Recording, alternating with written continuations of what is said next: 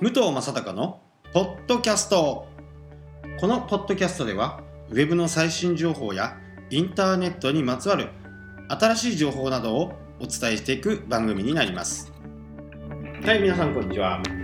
今日はですね、えー、儲かるブログの書き方講座23回目122ページの信頼されるノウハウ記事の書き方というところを解説していこうと思います。えー、専門家が書くから価値がある。ノウハウ記事はですね、えー、誰が書いてもいいというものではないんですね。えー、悩みを解決するその記事。書き手が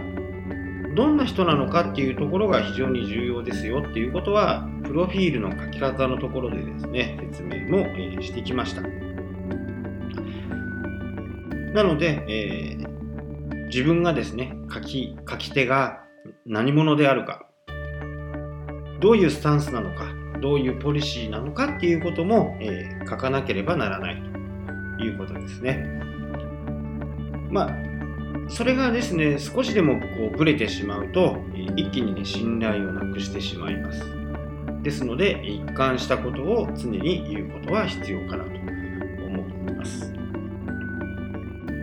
えー、続いて、ノウハウ記事の、えー、記事タイトル。こちらはですね、えー、前回の22回目でも言いましたが、えキーワードですね。この記事、記事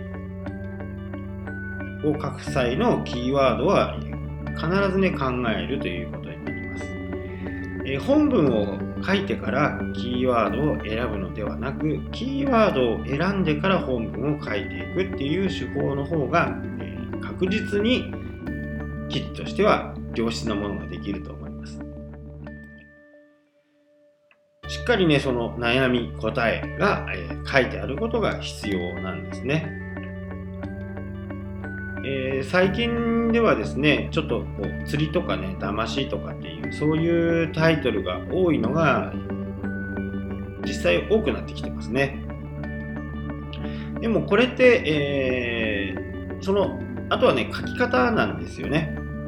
まあ、知られていないだろう事実とか、えー、期待しているであろう答えの否定から入るっていうところがね、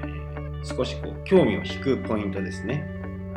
で、その根拠を書いてどうすればいいのかの対応策をしっかり書いておく。で、結論はこうというふうな形ですね。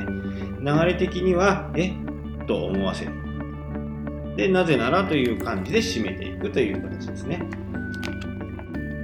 だからどうすればいいんですかっていう形です。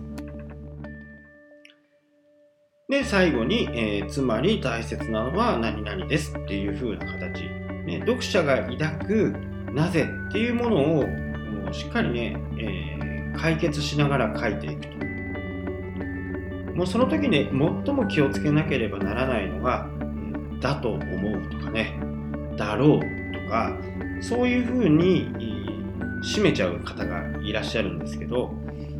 え、だろうと思うの？っていう風な形に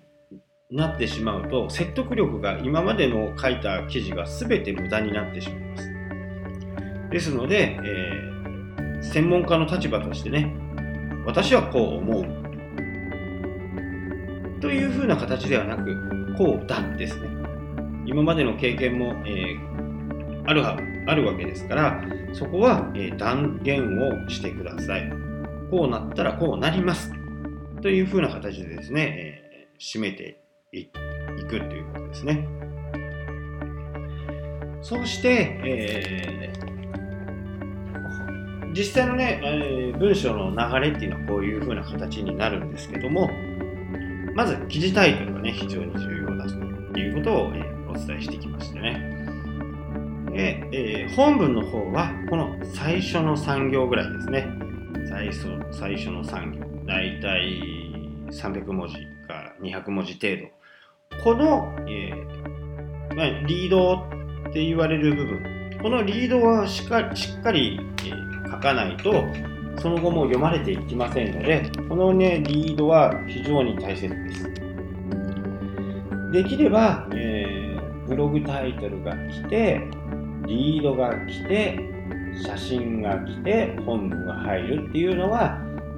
最近ね、流行ってきてますんで、そのリードを最初に読み込ませるというのが非常に大切かなと思います。で、やっぱりこう記事を読んでいって面白くないとなかなか最後まで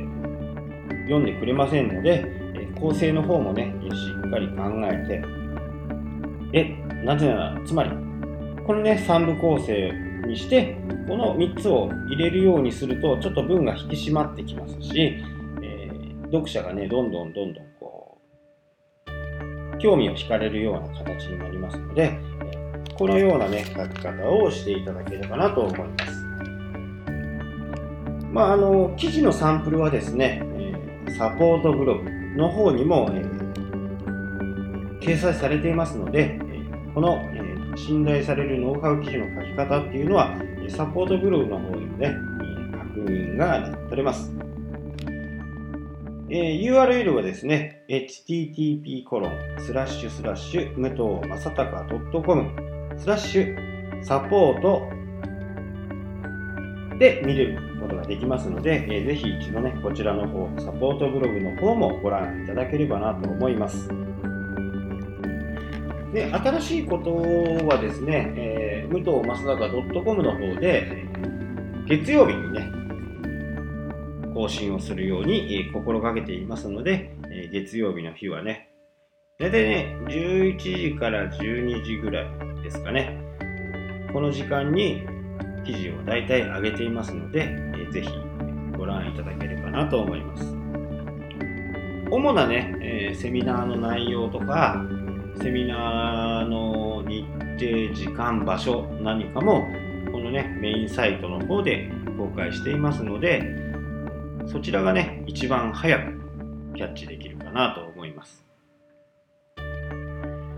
もちろん、えー、メールマガジンの方も、えー、発行していますので、えー、メールマガジンの方ではですね、えどんな内容かっていうと、まあ、こんなようなブログの記事を書きましたっていうこともありますし、サイトではですね、ちょっと言えないこと、まあ、公開できないっていうことですかね。最新しすぎて、えー、そのね、日本に入ってきた時に、まあ、正直どうなるかなっていうところがわからないことなのかは、えー、メルマガでね、公開しています。で、えー、今ね、記事のブログの設計図書っていうのもね、ダウンロードできるようになってますんで、そちらのね、メールセミナーも、え、随時ね、募集しておりますので、よろしくお願いいたします。